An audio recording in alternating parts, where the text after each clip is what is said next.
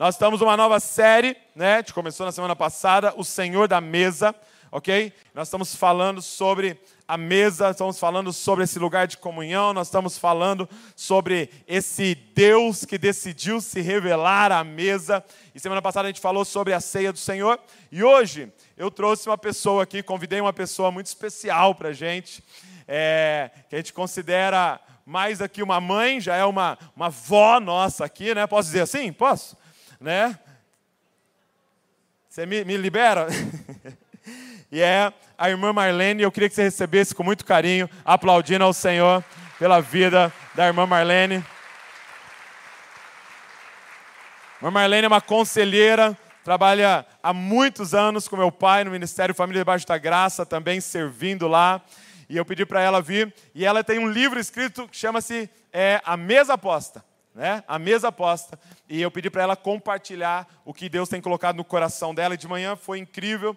E eu queria que você abrisse seu coração e recebesse a palavra de Deus. Vem aqui, irmã Marlene, eu quero orar pela senhora, abençoando a vida da senhora como igreja. Agora vamos receber tanto. Então vamos dar um pouco agora. Estende suas mãos para cá. Pai, obrigado. Obrigado pela tua filha amada que o Senhor trouxe até esse lugar, Pai para compartilhar dos tesouros que o Senhor tem depositado nela. Pai. pai, nós sabemos que é um vaso de barro, mas com um tesouro precioso dentro, Pai, uma habitação do Espírito Santo. E eu queria te pedir que o Senhor usasse ela aqui, com o dom que ela tem, Senhor, de mestre, do ensino, mas também de forma profética nesse lugar, Pai. Com uma palavra que pudesse acessar profundo o nosso coração. Mas como igreja nós queremos abençoá-la, Pai, que o Senhor possa continuar a usá-la com sabedoria e discernimento, que ela possa ir nos lugares que o Senhor quer que ela vá, que ela possa encontrar as pessoas que o Senhor deseja que ela encontre e que ela possa falar somente o que o Senhor quer que ela fale. É o que nós te pedimos no nome de Jesus. Amém e amém. Glória a Deus. Depois, né, presente aqui. Como é que funciona esse aparelho? Só falar, só falar. Então, eu não posso falar nada escondidinho para vocês, aqui não dá. Agora me dá a mão, que você sabe que eu sou uma bisa. Dá.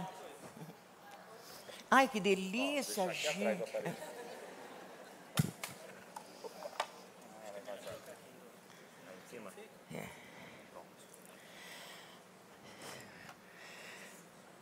A graça e a paz do Senhor. Amém.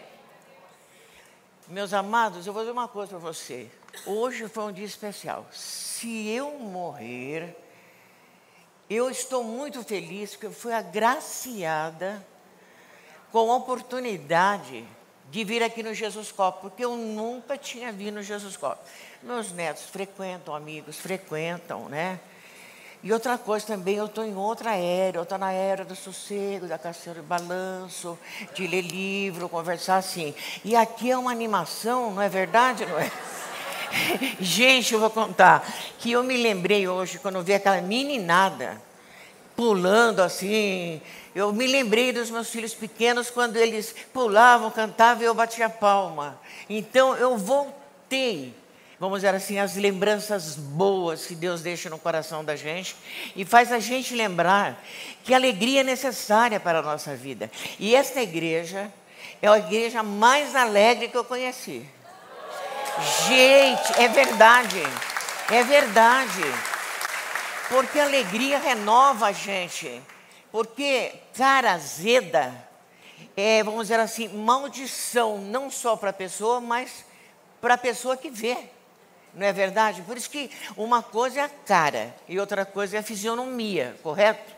Você pode ter uma cara maravilhosa, linda, do seu modelo de rosto bom, mas a sua fisionomia que vem de dentro para fora é que mostra o seu caráter, o seu temperamento, a sua situação das suas emoções quando conversa com as pessoas, porque as pessoas são dignas de receberem um tratamento adequado quando nós cristãos nos chegamos a eles para conversar. Vocês concordam comigo? Eu vou pedir licença até, uma sugestão, um dia, pastor, Deus dá um estudo para eles sobre a fala. A fala, de tão importante que é a fala. Sabe por causa do quê? Abram as Sagradas Escrituras, por favor. Primeira página. Geralmente, na primeira página, geralmente na primeira página, tem uma página que começa Gênesis capítulo 1. E a página ao lado não tem nada escrito. Em algumas Bíblias que eu tenho, tem coisas escritas, mas geralmente era assim, antigamente. Só essa página que tinha. No princípio era o verbo, o verbo era Deus, o verbo estava com Deus, né? Então, tem um, uma coisa importante, que, que falaram que eu só tenho 50 minutos, eu estou desesperada porque eu tenho que correr com o tempo. Então é o seguinte, existe, olha, para começar, no princípio a palavra não é correta, porque no hebraico, que nós temos uma tradução grega e latina da Bíblia, e no hebraico, a palavra no princípio significa na perfeição. Na perfeição foi criado os céus e a terra. E daí a gente fica, tá, tá, tá, tá, tá uma delícia o primeiro capítulo, tal, tal. Mas eu estava meditando outro dia e vendo o futuro, porque o nosso olhar não pode ser um olhar para viver as coisas do momento. É muito pouco viver as coisas do momento. A única coisa que nós não sonhar, mas ter certeza, é que nós estamos vivendo para um futuro muito feliz. Porque uma coisa que me impressionou, pastor Douglas, sem querer bajulá-lo, porque o senhor é o líder da igreja, mas o seu líder é o Espírito Santo, é a característica de vocês falarem verdades eternas cantando. Ele é o único, ele é santo, santo, santo, né? Porque no meu tempo, santo é quem andava assim com a cabecinha torta. Ali era o santo, mas eu sei que santo é separado, por isso que eu sou santa. Eu sou separada para o meu Senhor. Eu não vivo no mundo, eu vivo no mundo, mas eu sou, a minha raiz é Cristo. Eu não sou nem crente, porque crente o demônio é. Ele crê em Deus, ele teme a Deus, ele viu a Deus, mas ele não obedece o que Deus fala, que nem a gente. Concorda com a gente ou não? Porque também a gente sabe ver, fala com Deus, mas a gente também não obedece. A minha raiz é Cristo. A minha raiz é Cristo. E eu subirei pelas árvores, subirei pelos muros, levando as flores e os frutos que Deus coloca na miséria da minha vida, na miséria do meu corpo pecador, a sua graça e a sua misericórdia. Consegue? É isso que é o nosso desejo. A gente só vive para dar frutos para o Senhor, porque nós temos uma missão muito grande e a mocidade de hoje que está toda assim, é, vamos dizer assim, metralhada pelas coisas ruins e pensamentos ruins e teorias ruins, companhias ruins, televisões péssimas. Vocês estão sendo metralhados por sujeira que vem dos vídeos, de tudo, de propaganda. Nós precisamos ter os olhos limpos, nós precisamos ter um coração puro, que a gente só encontra na convivência com Deus. Porque quem é do mundo não é de Deus. Não adianta fazer média. Deus é juiz e reto. A tablado do trono de Deus é justiça, retidão, equidade. E a misericórdia quando ele morreu. Quando ele morreu, Jesus Cristo morreu.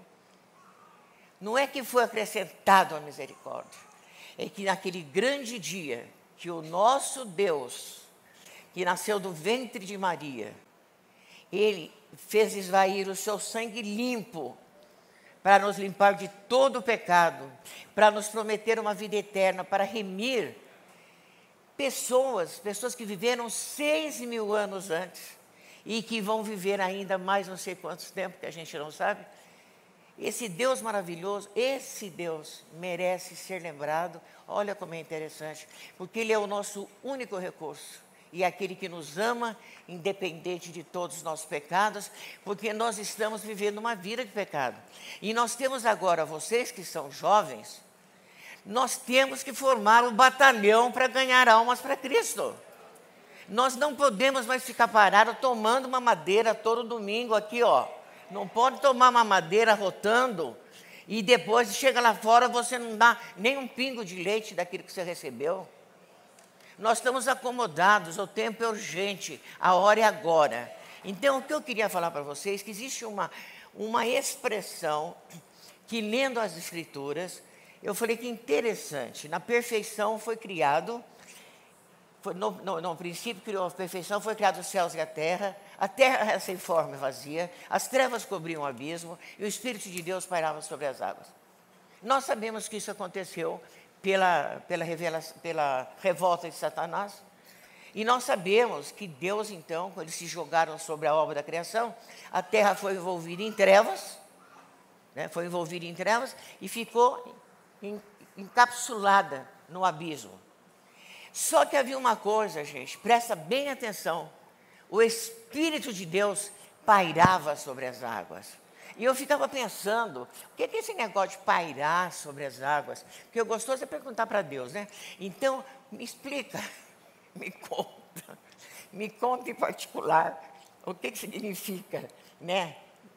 Significa o seguinte, meus amados, nós temos um espírito dentro de nós, que é o. Ah, já está aqui, né? Já está aqui, né? Que é Ruar, o Espírito Santo de Deus, aquele que anima as coisas, aquele que levanta, que abaixa, que conserta, que vai em socorro trabalhando eternidade a eternidade, não é 24 horas por dia, a nosso favor. Eu tenho vergonha do que Deus faz para a gente. Eu tenho vergonha de tanto que Deus ajuda a gente. Eu tenho 88 anos, eu levantei e falei: Senhor, faz 88 anos que o Senhor me dá feijão com arroz, pão e café com leite, todo dia. Gente, eu vou dizer uma coisa para vocês: nós precisamos abrir os olhos, e é isso que eu quero contar para vocês. Então, o que, que está escrito? Provavelmente não. Está afirmado antes daquele, no princípio que Deus os céus a terra. É que o Espírito Santo. Antes de falar do Espírito Santo, o que, que significa a palavra óbvio para vocês? Óbvio. O que, que significa? É claro, né? Quando a gente percebe que é óbvio? Quando que o peixe percebe que oxigênio é importante para ele? Quando ele está fora da água. Quando que o homem percebe que o óbvio estava ali? Quando ele não pode mais respirar. Então o Espírito Santo, vamos dizer assim, é óbvio do nosso encorajamento, da nossa tarefa na modelação do caráter que Ele quer colocar em nós, na subjugação do, do nosso temperamento agressivo, doentio pelo pecado. Ele quer nos transformar, Ele está lá. Então, essa respiração do Espírito Santo em cima das águas trouxe o um movimento para as águas. Como também, quando a gente acorda, Vinde, Espírito Santo, emitir um raio de celeste luz.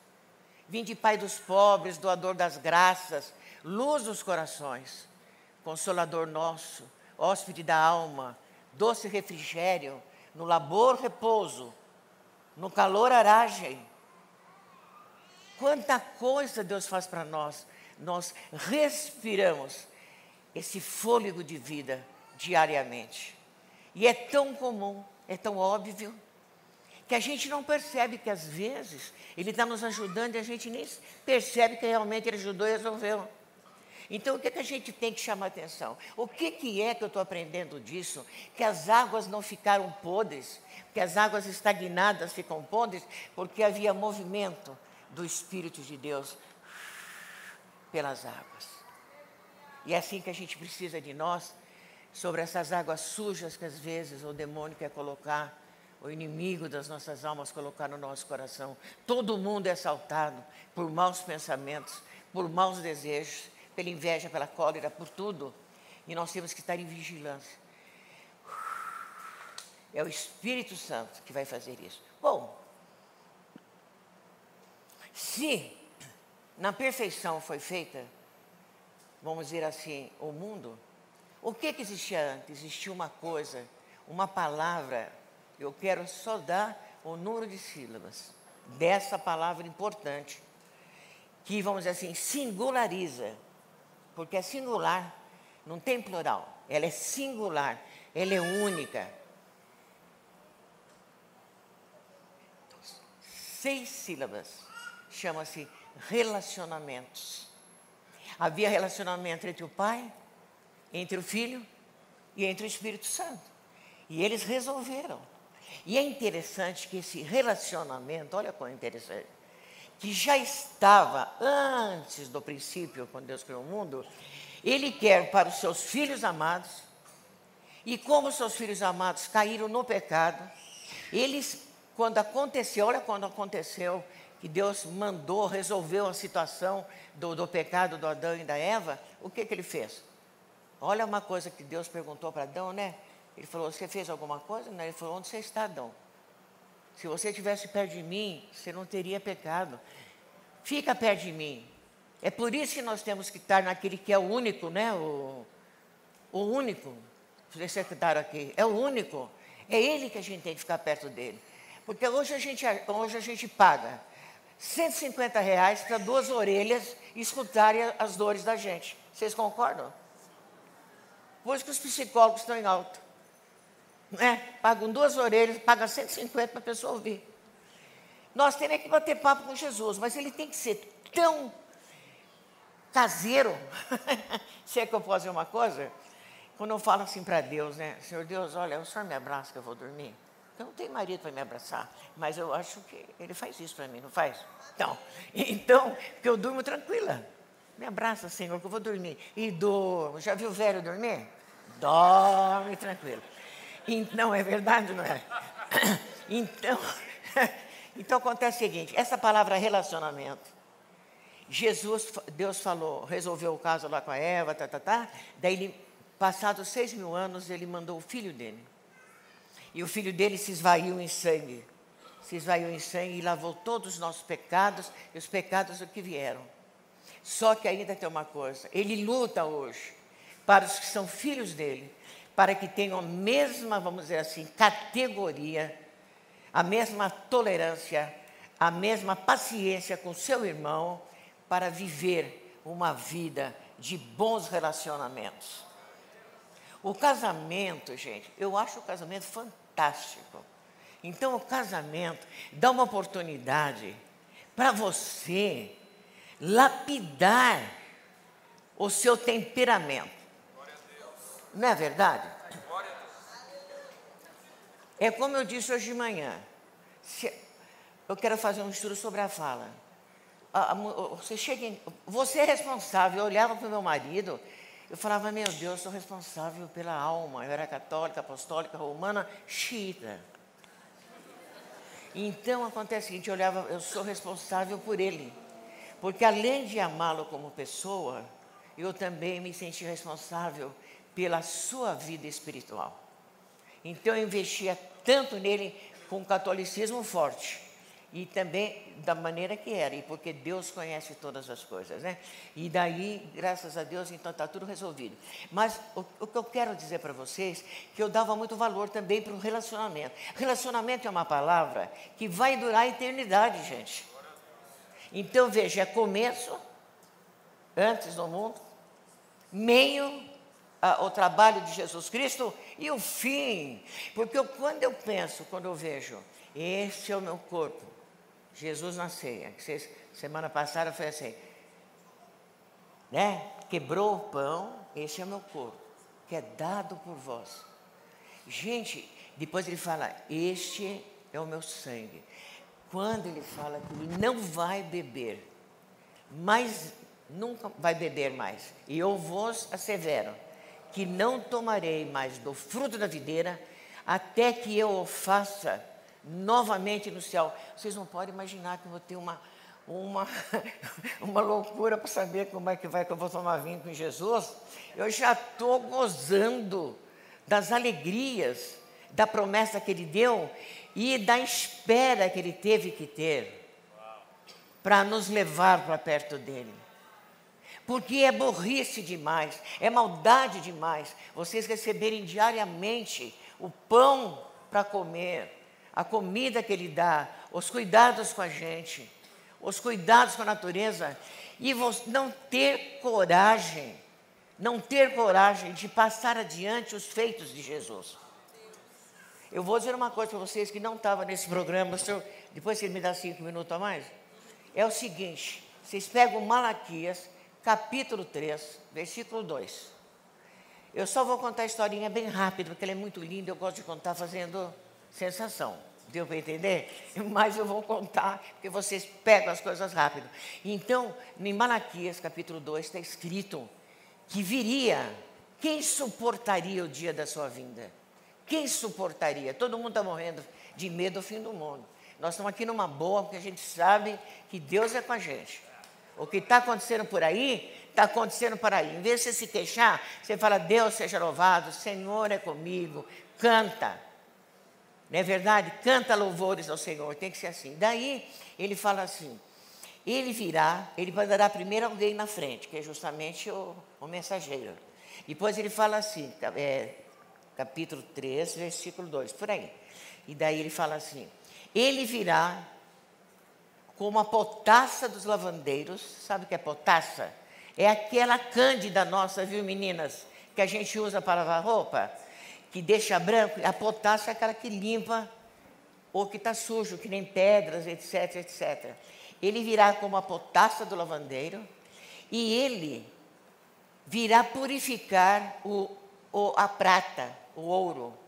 Porque o ouro tem prata, tem cobre, tem não sei o quê, não sei o quê, não sei o quê. E ele virá purificar, só que tem uma característica, preste bem atenção. Eu estou conseguindo ser clara? Sim. Tá. Então, ele, ele quer a, a seguinte atenção: ele virá purificar o ouro. Só que ele vai ser o agente da purificação e vai ser o reagente também. As duas, as duas funções.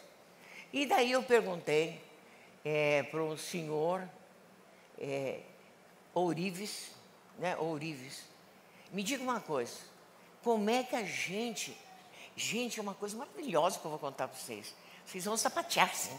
Vocês vão. E não é verdade. Olha, vai sapatear. Então acontece o seguinte: ele, então ele perguntou assim. Eu perguntei para ele, senhor Pedro, que aliás é pai do sogro do, do, do Arthur, né? entendeu? Então, senhor Pedro, por favor, me explica como que é essa reação. Ele é o reagente? E, e como é que se reage? Ele mexe e ele também. Ele falou: a gente pega um cadinho, cadinho aquele. É, como é que fala? Ajuda aí, gente. Hã? Um potinho, um potinho. Pega o potinho lá e ele, é, vamos dizer, põe fogo. E eu falei, e aqui em cima, como é que é? Ele falou, ó, vamos fazer de conta que é um melita. Um melita é aquele que passa café. Ele põe todo o ouro lá. Hã? Café é bom. É. O que está distraindo as pessoas? Entendeu? Viu? Então.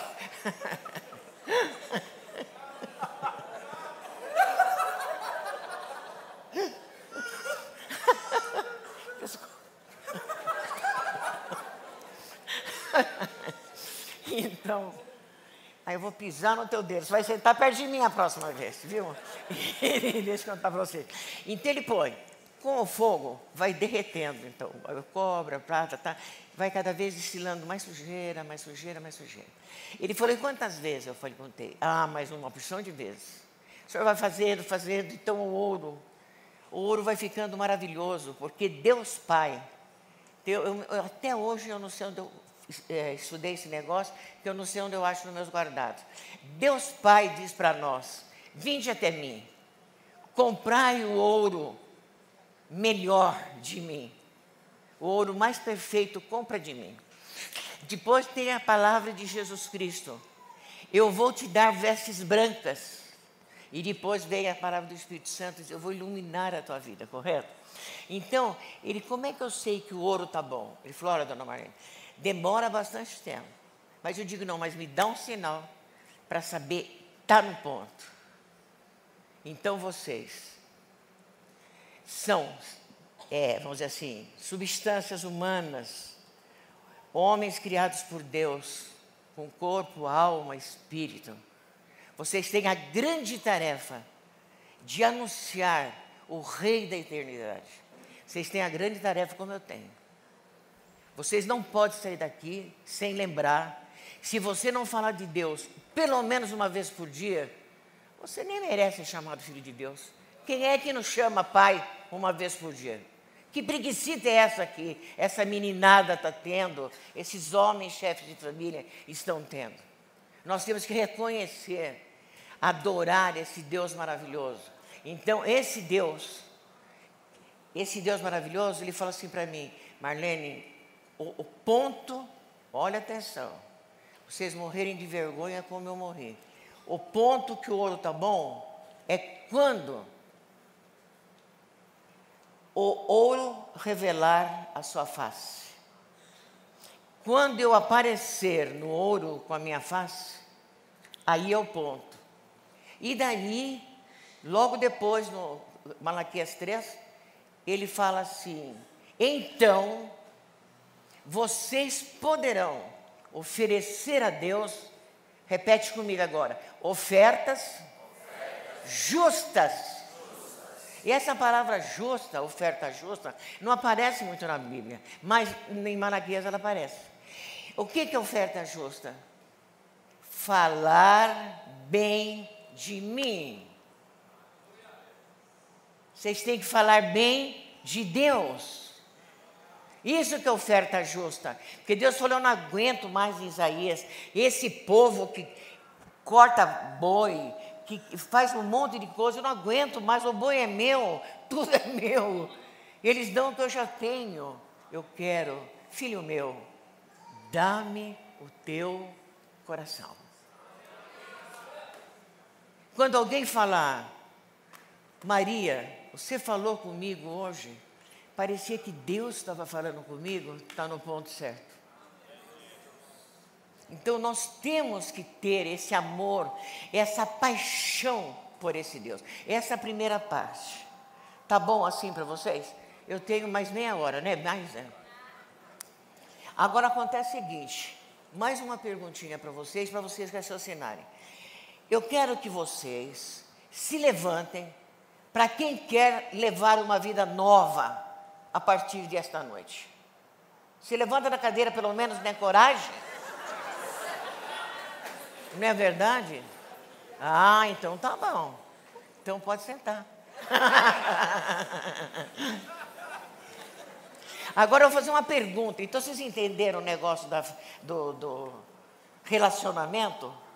O relacionamento da vida na nossa vida.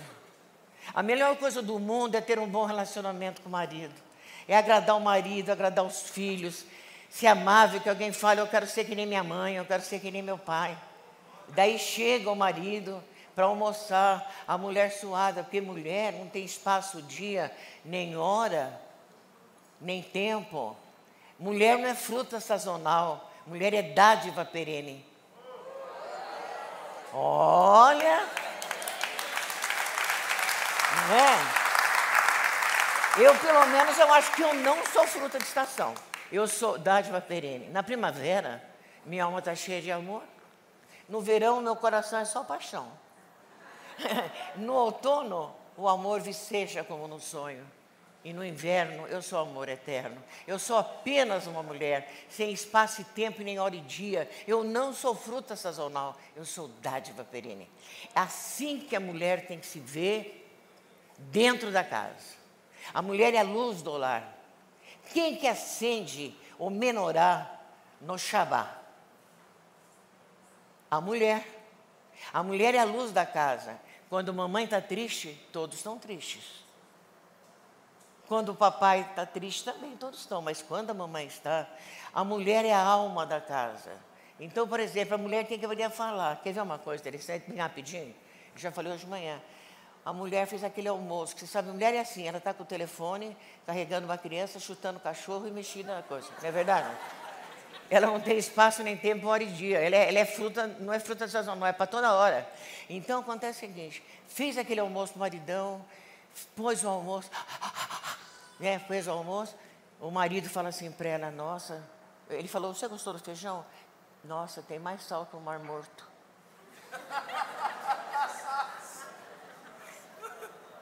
Isso é bondade?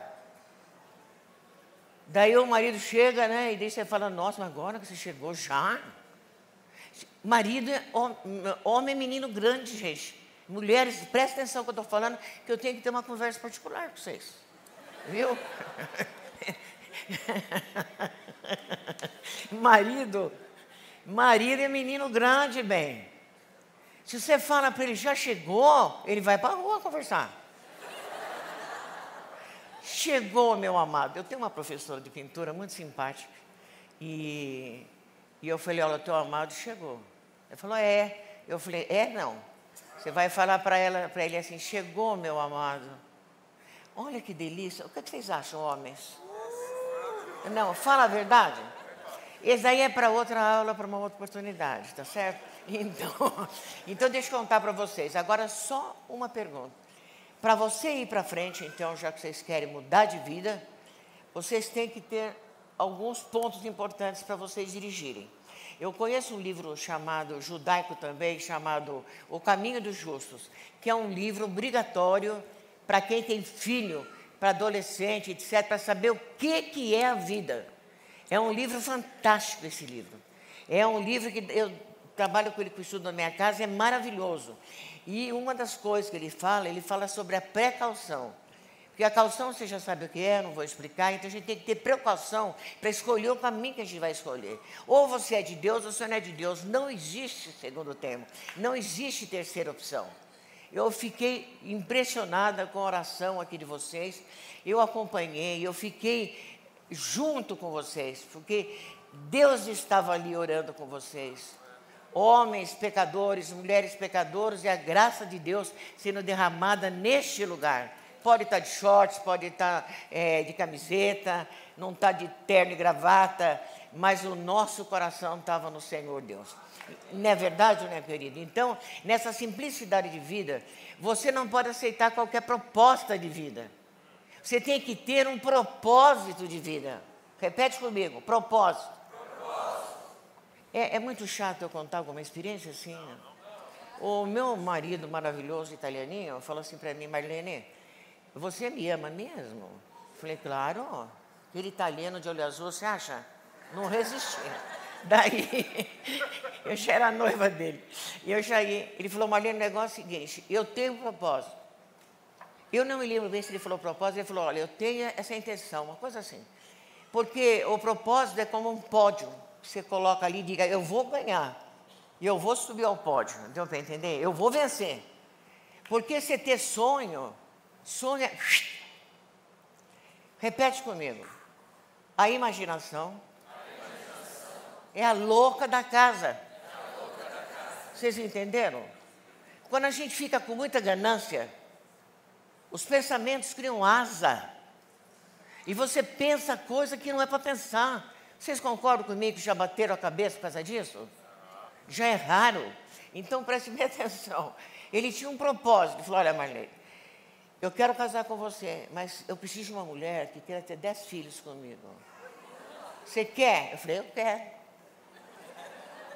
E daí ele falou: Mas eu quero uma coisa, olha, preste atenção. Já pensou italiano fala assim com a gente, mas a gente faz de conta que nem percebeu. Deu para entender?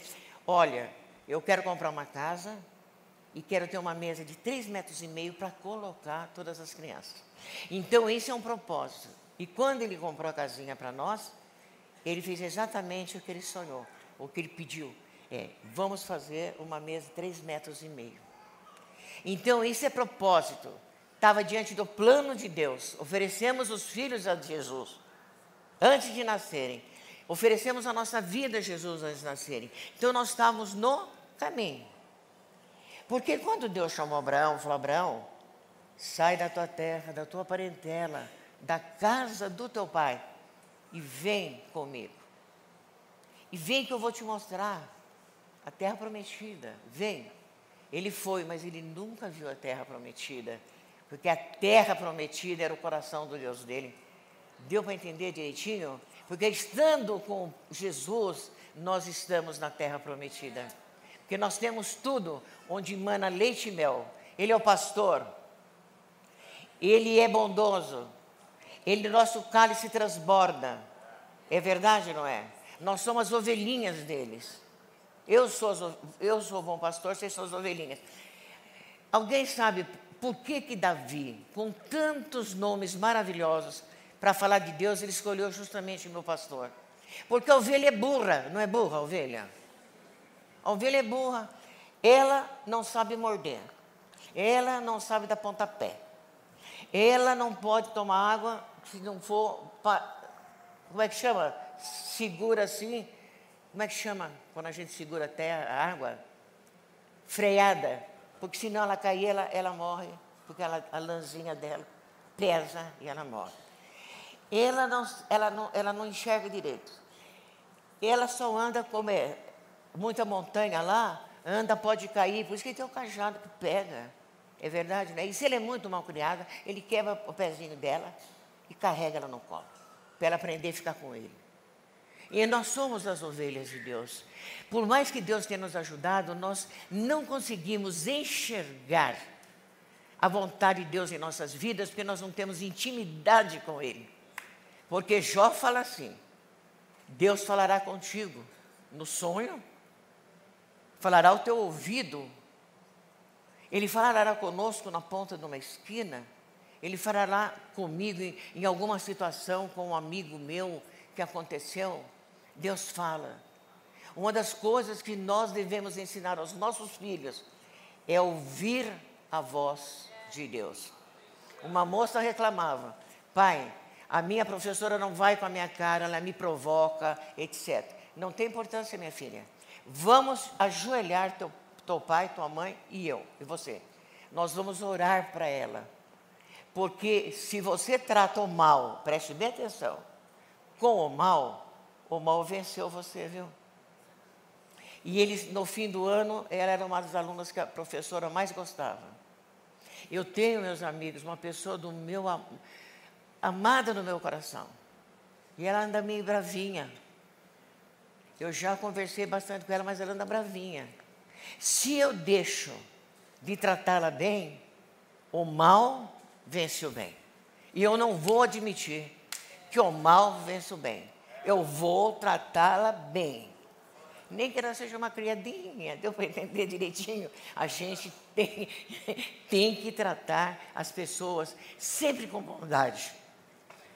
Olha, vocês podem disfarçar a tristeza, vocês podem disfarçar a ira, vocês podem disfarçar o desprezo, vocês podem disfarçar a decepção, mas tem uma coisa que nunca vai poder ser disfarçada, que é um ato de bondade.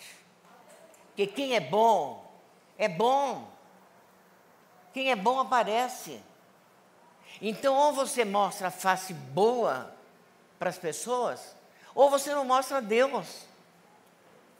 A fala delicada, o amor, a coragem com aquele que está oprimido, olhar com ternura para a pessoa que está na rua, ajudar se é necessário, pedir uma esmola, como eu falei hoje, dois pila, dois reais, dá os dois reais, falar de Jesus por dois reais é muito barato. Vocês concordam comigo ou não? Não pode perder a oportunidade. É como eu falei hoje de manhã, vocês conhecem aqueles cachorrinhos de, de padaria? Vocês conhecem cachorrinho de padaria? Que entra na padaria e ele abana o rabo assim para todas as pessoas que dão. Eu sou um cachorrinho de padaria, porque onde eu for, que alguém der confiança para mim, eu já pego um link. Eu estou usando agora alguma coisa mais moderna. Um link é um link, é um link. Eu pego um fio para já poder falar de Jesus, do amor de Jesus. Eu não apresento pastor. Eu não falo para ele na minha igreja. Eu apresento o pão da vida. Está com necessidade? Então eu vou te apresentar Jesus Cristo, é o pão da vida. Você está sem entender as coisas, mas Jesus Cristo é a luz do mundo, meu amado. Eu não mando para o pastor. Ah, então eu preciso. Eu apresento Jesus Cristo. Ele é a sua salvação. Mas eu estou falando isso, por que, que eu estou falando isso? Porque nós precisamos de relacionamento. Passamos agora um pouco para a família, porque a gente educa filho no colo, viu gente?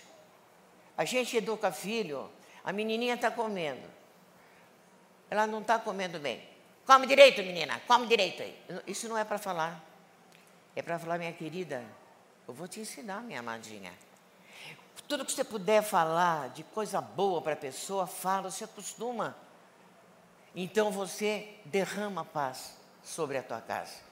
Agora nós temos então nós começamos a falar da mesa a partir da, da, da, da a semana passada que falava da ceia do Senhor.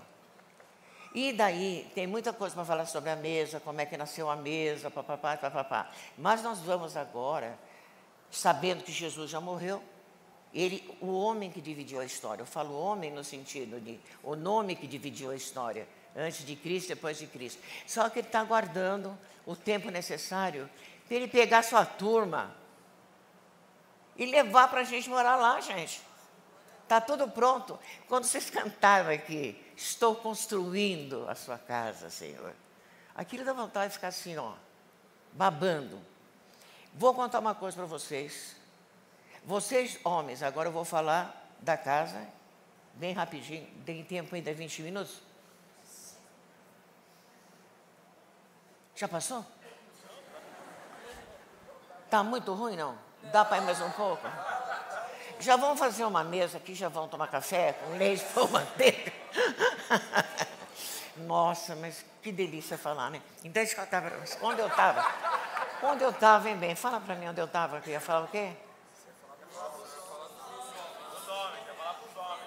Como é que é? Você ia falar para os homens. Não. O recado para os homens, a senhora ia dar agora. Nossa, então eu esqueci. Ah, não, não é que eu tenho tanta coisa aqui. É, que eu faço o meu esquema na minha casa. Então, uma coisa, uma palavra para os homens. É, os judeus, quando tem um casamento, quando tem um casamento, preste atenção. Ai, se eu soubesse essas coisas quando eu me casei, eu teria trabalhado melhor os meus filhos. Eu tenho oito filhos, quatro homens, quatro mulheres, abençoadíssimos por Deus. Deus ama eles, são de Deus, porque eu já ofereci antes deles nascerem. Tenho certeza da salvação deles, graças a Deus. E tem 24 netos e 6 bisnetos. Opa! Oh, é verdade? É verdade. E como Deus disse que a riqueza é, é abundância de dias, eu me sinto, ó, a rainha da Inglaterra. Deu para entender o vou dizer. Então, meus amados, quero dizer uma coisa para vocês. Os judeus, quando o casal casa, o casal normal, vamos dizer assim, né? quando casa o homem e a moça, todo mundo fala para os noivos esta frase: Vocês vão construir o muro de Jerusalém. Esta frase, é, essa frase é falada para o casal quando casa. Os convidados falam: olha, vocês vão construir o muro de Jerusalém. Parece que existe uma. Que coisa esquisita construir o muro de Jerusalém, porque o templo está destruído, não. Por que construir o muro de Jerusalém?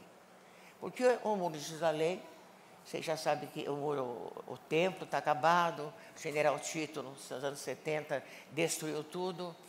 Então lá não existe mais adoração dentro do templo.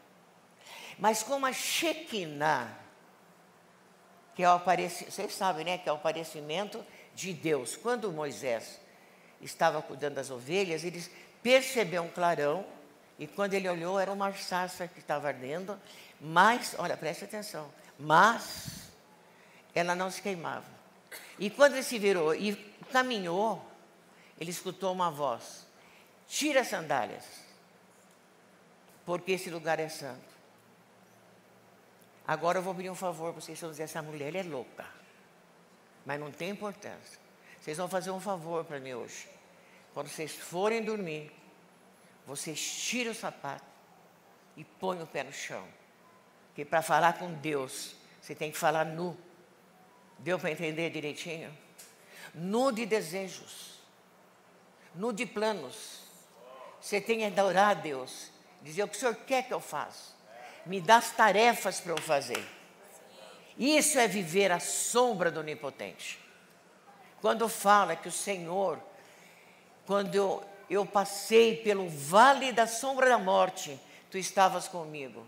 Puxa, mas vale da sombra da morte? Mas não tem importância ser sombra. Porque se tem sombra é porque tem luz atrás.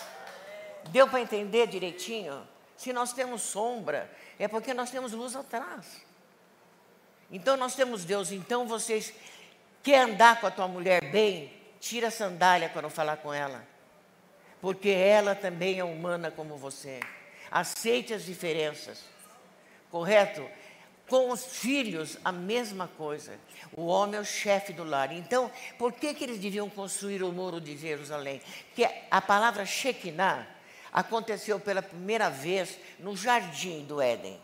Deus fez o Éden e dentro do Éden ele fez um jardim, chama-se Jardim de Delícias ou Jardim Santuário. Por que, que era santuário? Porque ele vinha o santo, descia dos céus e vinha falar com Adão, que ainda estava no estado de santidade. Porque a santidade não é perfeição, santidade é separação. Então nós somos separados.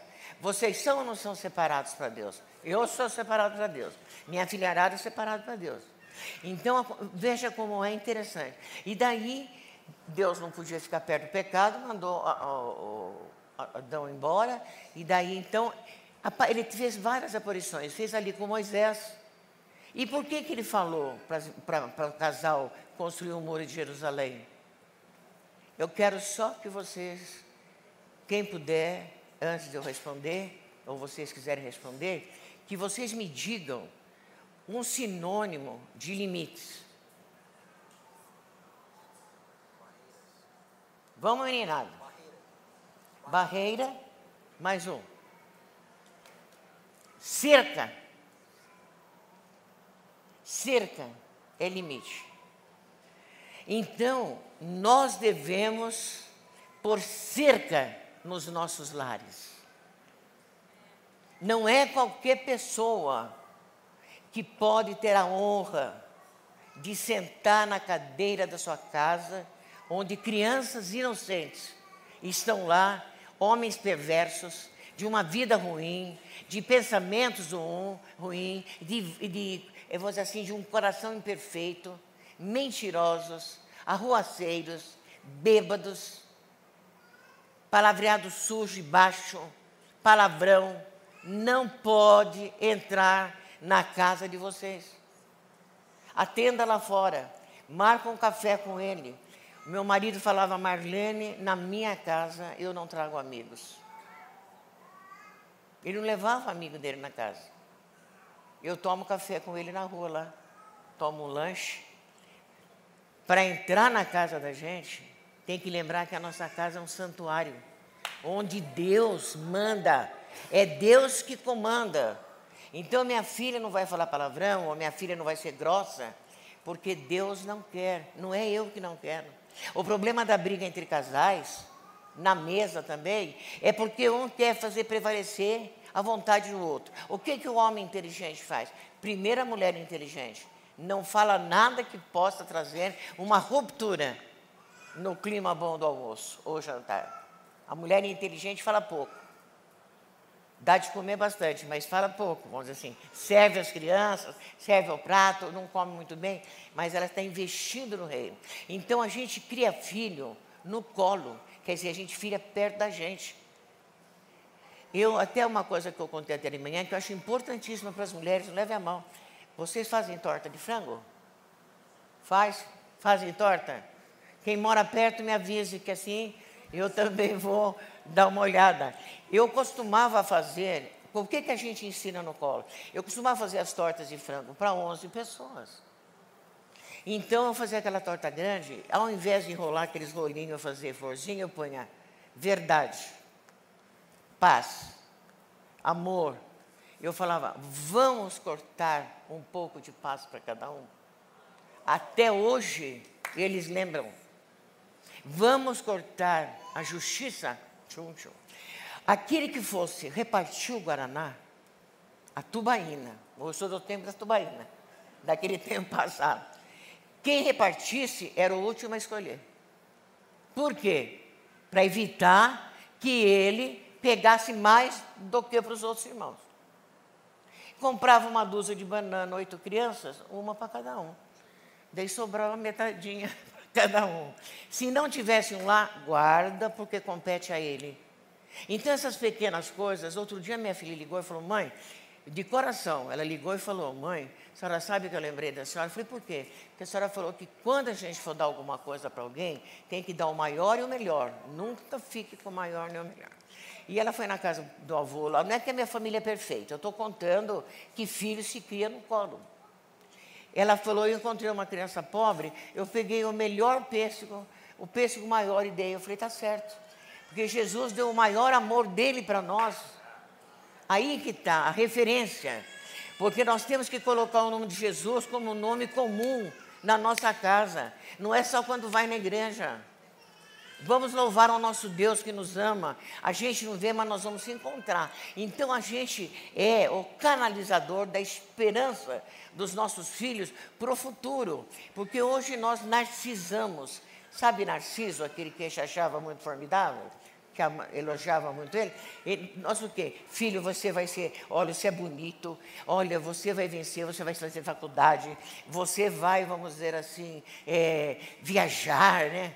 Viajar para o lugar agora que está tão na Europa, né? Então, não, meu filho, pergunta o que Deus quer fazer com a sua vida. Escuta o teu, escuta o teu Deus, não é a mim que você escuta, eu posso orar com você, mas ele vai falar com você. Então nós temos que sair do pódio, deu para entender? Porque o respeito a gente aprende no dia a dia, na educação, na finura. Eu tenho um neto que falou assim para o pai dele: Pai, eu vou dizer uma coisa para o senhor. Eu não quero obedecer ao senhor. Eu não tenho vontade de obedecer ao senhor. Eu acho que o senhor está errado. Mas, como Jesus Cristo falou, como Deus falou, honra teu pai e tua mãe. Que Deus não mandou a gente chamar pai e mãe. Deus mandou honrar. Eu vou honrar o Senhor. Porque Jesus Cristo mandou. Olha como é interessante.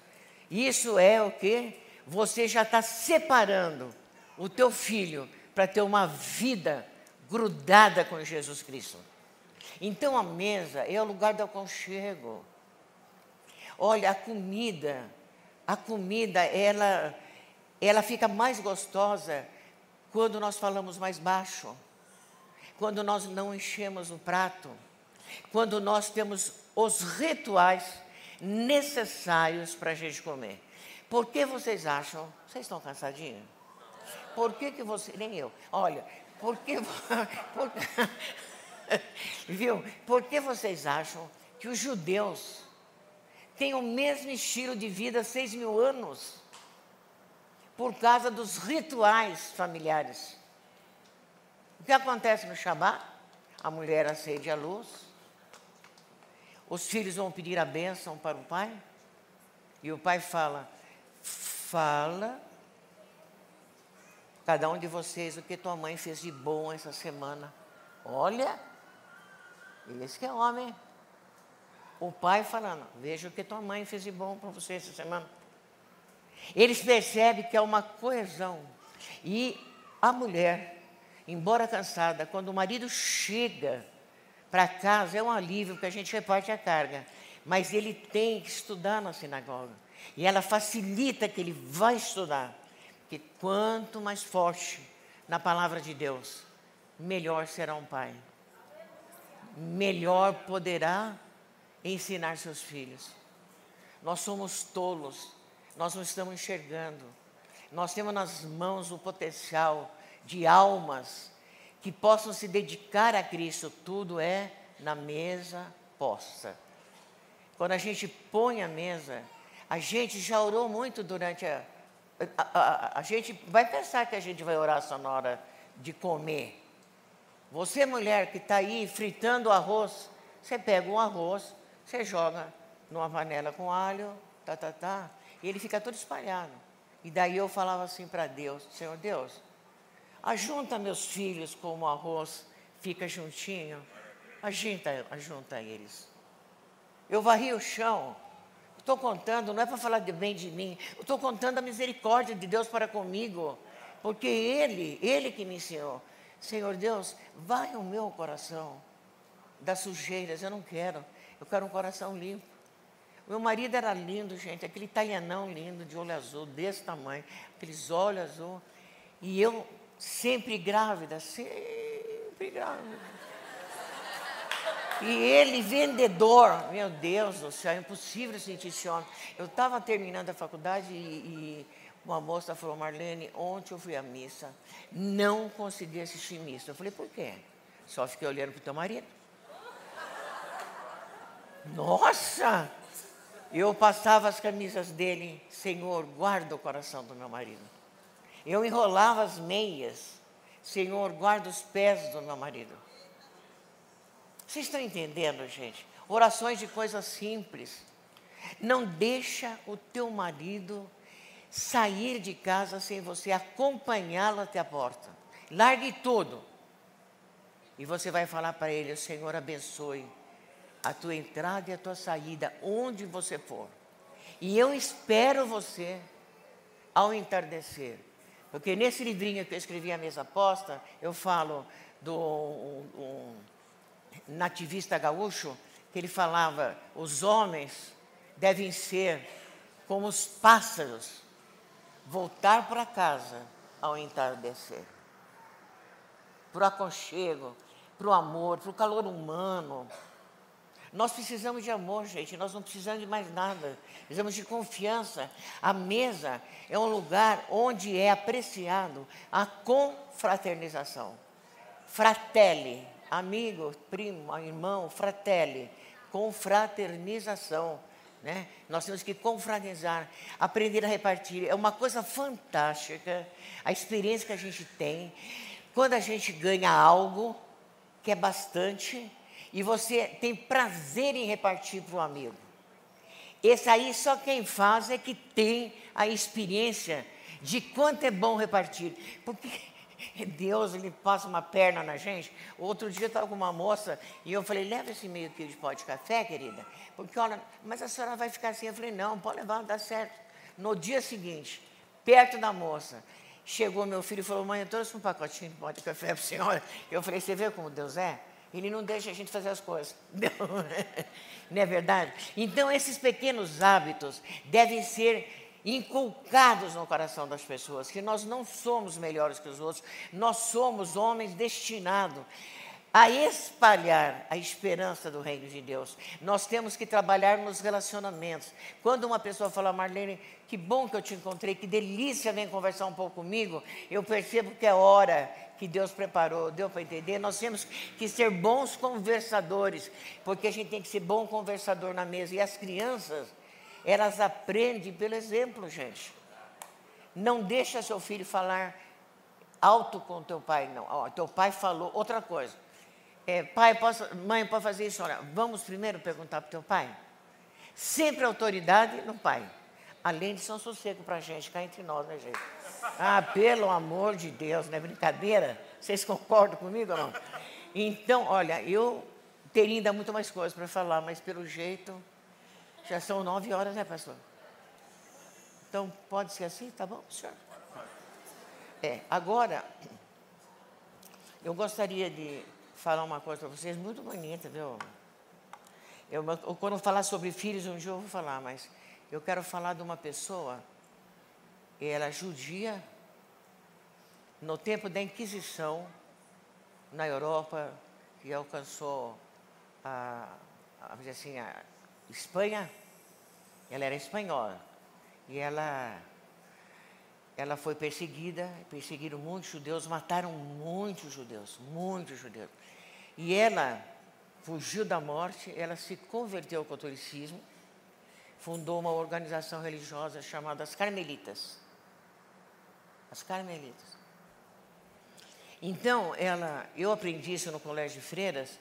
A poesia em espanhol é muito mais bonita falada porque, mas ele é muito terna, muito boa. E eu queria contar para vocês essa mulher o que que ela falou para Deus. É, mas antes disso, posso contar de cortar esse final? Eu quero contar uma coisa para vocês. Vocês já ouviram falar da Madre Teresa Calcutá? Aquela mulher foi fantástica, não foi? De cuidar da coisa. É, repete comigo. Eu não devo, quando eu for orar, dar ideia para Deus. Nós damos muita ideia para Deus. Olha, Deus, se o senhor fizer assim, assim, assim, assim. Não, não é. O senhor faz assim, olha, o meu filho assim, então o senhor faz favor. A Maria Teresa Calcutá, perguntaram para ela, ô Maria Teresa, eu, daí eu falei, num, num, livrinho eu fui assim, como orar? Ah, é naquele livrinho mesmo da escutatória. como orar. É, primeira coisa que você faz, não dê ideia para Deus. Segundo, pare de falar. Você vai orar, para de falar. Você não vai falar com Deus, então deixa Deus falar primeiro. Não é verdade? Ele é autoridade maior. Então perguntaram, Maria Tereza, o que, que a senhora fala para Deus quando a senhora vai orar? Eu falei, eu não falo nada. E ele, o que fala para a senhora também, ele não fala nada. O que significa isso?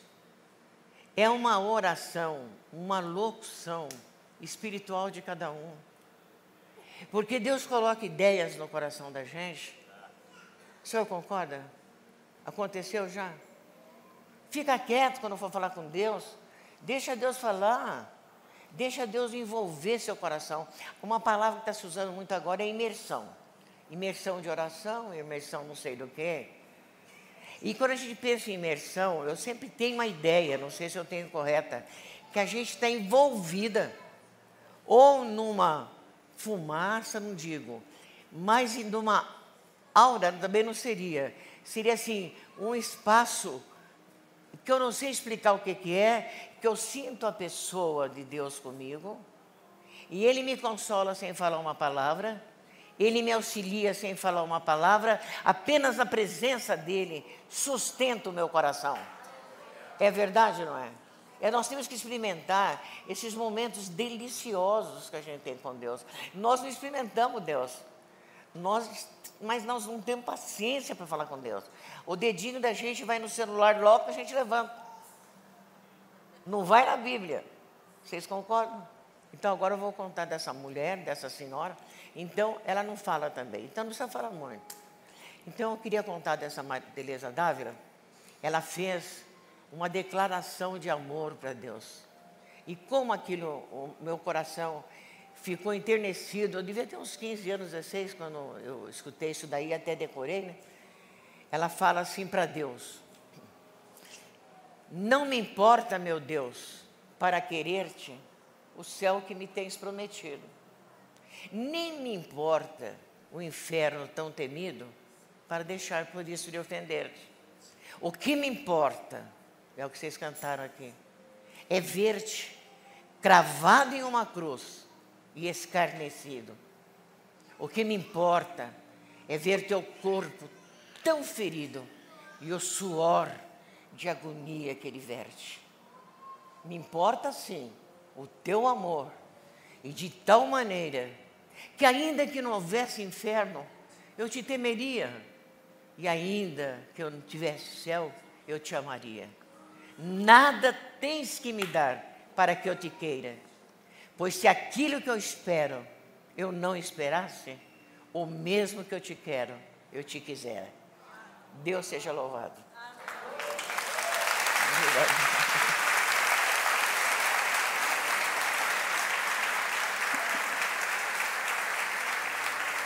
Glória a Deus. Obrigado. Imagina. É Deus que fala, né? Nós amamos muito a senhora. Ah, obrigado. E estamos muito honrados de ter a senhora aqui. E eu, então... Eu lembro do dia, antes de eu casar, né? Antes de eu casar, a senhora um dia me chamou lá na casa da sua filha, Filó, e você começou a me dar uma aula, me ensinando. E você, Nossa. Uma, uma das lições você falou assim para mim, Douglas, quando você for conversar com alguém, olha nos olhos dessa pessoa. E você me ensinou que às vezes a gente fica meio constrangido de olhar no olho, então a gente pode olhar aqui no aqui, nariz, aqui, aqui no ó, meio, aqui. ó e parece estar tá olhando não, no olho. Mas é aqui mesmo, que é da telepatia, né? Aqui. Não, é verdade. E aí você me diz assim, ó, não olha no relógio, porque parece que você quer ir embora. Isso. E essas lições estão cravadas em mim. Ficou? Eu queria te agradecer por cada semente que você plantou. Ai, que coisa boa. Antes de casar, você chamou eu e a Val lá na sua casa. Nossa, quanta e coisa. E você fez uma, um ravioli pra gente. E você tinha dois vasinhos de barro que você deu pra gente. Ah, sim. E você falou assim: nunca se esqueçam que vocês são de barro. Vocês são frágeis. Você precisa cuidar do outro, como esse vasinho aqui. Se derrubar, ele vai quebrar. E isso está gravado no meu coração. Obrigado por cada semente que você semeou na vida, na minha vida e na vida de outros que estão aqui, na vida dos seus filhos. E a gente está muito honrado de ter a senhora aqui Obrigado. compartilhando com a gente. Nós Obrigado. amamos muito a senhora. Você pode honrar ela aplaudindo ao Senhor?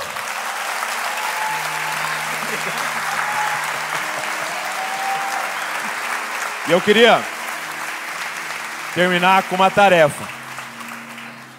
Tarefa de casa. Vamos passar uma tarefa de casa. Acho que, né? E a tarefa de casa é a seguinte. Eu estava agora em Recife e o pastor falou assim para mim que um amigo dele disse assim. Ele estava com o pai e com a mãe dele, né? O pastor estava com o pai e com a mãe dele e esse amigo veio e falou assim. E era um amigo muito rico. E aí ele disse assim para o pastor: Você sabia que você é bilionário? Né? E aí o pastor falou: Eu acho que não, né? Eu sei da minha conta bancária. E aí ele falou assim: Porque quem tem pai e mãe é bilionário. Ele disse assim: Quem tem só o pai ou só a mãe é milionário. E quem não tem nenhum dos dois precisa emprestar. Empresta um pouco seu pai e sua mãe para mim. E ele abraçou o pai e a mãe dele. Interessante. E eu queria dar uma tarefa de casa para nós aqui eu queria que essa semana você visitasse seu pai e sua mãe. Ou talvez seu avô ou sua avó. Você vai visitá-los, você vai sentar à mesa com eles e você vai fazer uma pergunta para eles: Qual a importância da mesa na história da nossa família? Qual a importância de cada refeição? Qual a importância da mesa quando vocês compraram sua primeira casa ou mudaram para a primeira casa? Pergunta isso para seu avô, pergunta isso para sua avó. E a gente precisa honrar os nossos pais. Servir primeiro o pai, primeiro o pai tem que ser servido. A mulher primeiro serve as crianças, está errado. Primeiro você honra teu pai. Teu pai que é o primeiro a ser servido, não as crianças. Uau. Porque é a regra. Você está vendo? É isso que tô, é isso que você precisa você precisa urgente. São os rituais. Coletar. Os rituais que os judeus têm, que segura a família. Porque a gente está nas redes sociais querendo aquilo que tem de mais atualizado. Mas Deus está falando para a gente: vocês precisam ter acesso àquilo que a gente tem de mais sábio, que está escondido no seu avô, na sua avó, está escondido nos seus pais. A gente precisa ir até eles e honrá-los. E honrar é reconhecer o valor. A irmã Marlene estar aqui, a gente reconhecer o valor dela e dizer, irmã, fala pra gente aquilo que Deus construiu na sua vida. São 88 anos, gente. Eu tenho 34. E aí é o momento de se tá calar velho, e falar, tô ficando velho. então tarefa de casa, amém? Você vai até alguém cheio de experiência, que é uma figura paterna ou materna na sua vida, eu quero que você sente à mesa, leva o café, né? Leva um pão oh. e faça boas perguntas. É. E outra coisa que me permite falar, uma coisa muito interessante, independente desses rituais da mesa, que sempre é importância para o pai, gente, sempre é importante. E conversa, depois eu quero falar com as mulheres um dia sobre tratamento dos maridos. Até uma vez meu pai falou, nossa, a senhora me trouxe muita consolação, viu, dona Maria, por causa que a senhora mandou tratar, como que a mulher trata o marido, a mulher espera. Mas eu perguntei para uma pessoa, foi perguntar para uma pessoa que ele lembrava mais da família e falou, a comida da minha mãe. Mas eu tenho um amigo, ele, ela, ela é, é, é dentista e ele é estocador, estocador é aquele que tira os tocos.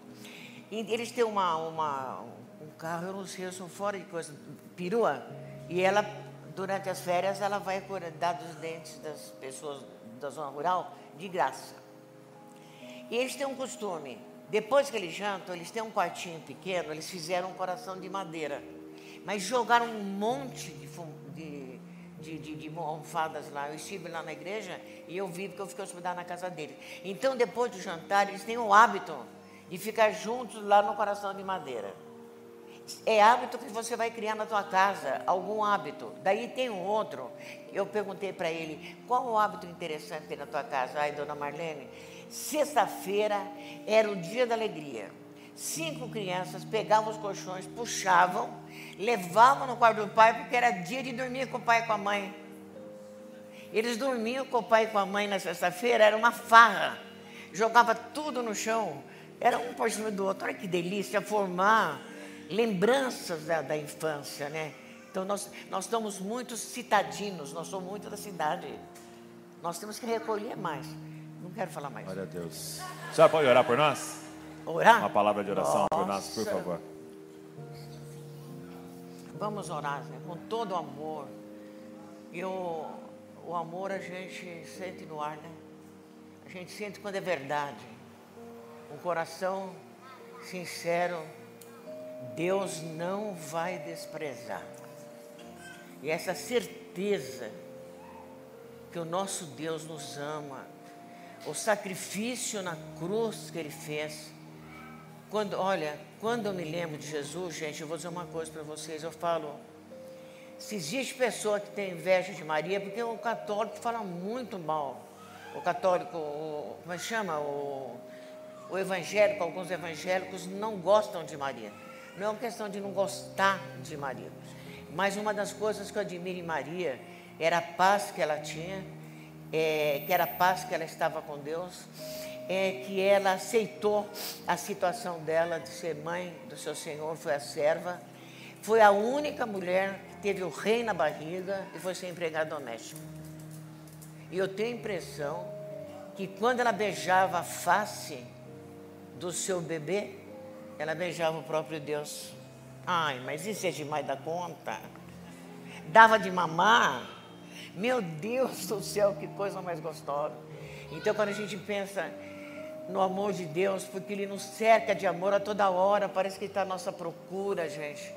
Nós temos que ter mais amizade com Deus. Vocês têm que, vocês têm que fazer um grupo de, de, de oração para a gente conquistar almas onde vocês forem. Onde vocês puserem a planta dos seus pés, uma alma vai ser salva. Que você vai falar, vai ter coragem. Nós temos que ter coragem de anunciar o nosso Deus. Amado Deus, na tua infinita misericórdia, olha para nós, Senhor. Pecadores, Senhor, necessitados, pobres, Senhor. Quantos pecados nós temos à nossa frente, peço a tua bênção, a tua misericórdia para apagar do nosso coração toda vaidade, todo orgulho, é, toda ganância, Senhor, que a gente possa ter de ser conhecido, amado, respeitado.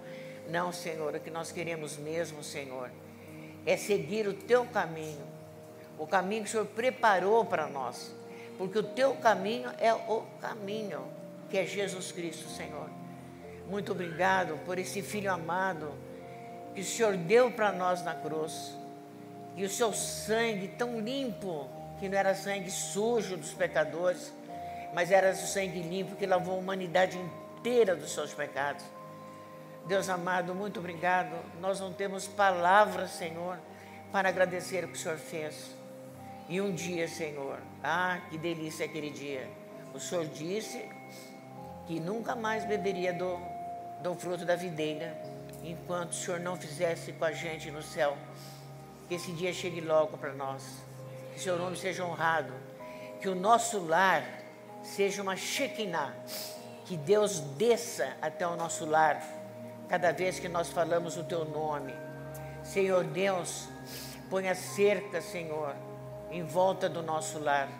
Nos livra, Senhor, de toda distração, Senhor, humana do mundo moderno no coração dos nossos filhos.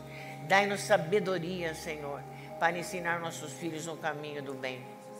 Abre a nossa boca, Senhor, para falar somente, Senhor, as coisas boas nós precisamos, Senhor, ponha, Senhor, uma, uma fechadura nos nossos lábios, para que não saia de nossos lábios nenhuma palavra que vai defraudar alguém, que vai difamar alguém, Senhor. Ó oh, Deus amado, nós pedimos, Senhor, que a gente ponha o pé no chão e sinta o chão da terra, para a gente saber que nós somos pó, que nós não somos nada, mas que quando nós morrermos, Senhor, ah, nós seremos um corpo novo, um corpo vivo para viver contigo para sempre. Perdoa todos os nossos pecados, Senhor. Muito obrigado por essa, essa assembleia tão gostosa, quando cantamos, Senhor, sobre a sua, a sua vida, Senhor. Quando nós falamos que o Senhor é o único, Senhor. O Senhor é o único mesmo para nós. O ser inominável. O ser que não é limitado por um nome. É o ser que domina os ventos, a terra, que põe recados no mar, põe forças no mar, mas também põe limites, que cuida dos animais, que cuida dos nossos filhos, que sabe do nosso futuro. Fica conosco, Senhor, vive conosco, Senhor. Dai-nos alegria da salvação.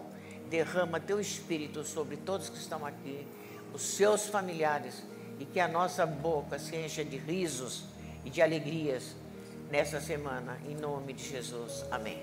Pai, em suas mãos que o grande amor do Pai, que a graça do nosso Senhor e Salvador Jesus Cristo, que a comunhão o Espírito Santo seja sobre todos. E eu termino declarando Mateus 28, 18. Jesus diz assim: Toda autoridade me foi dada no céu e na terra, portanto, vão, façam discípulos de todas as nações, batizando-os em nome do Pai, do Filho e do Espírito Santo, e ensinando eles a guardar tudo o que vos tenho ordenado. E eis que estou com vocês todos os dias, até o fim dos tempos. Maranata, meus amigos, Deus abençoe, boa semana.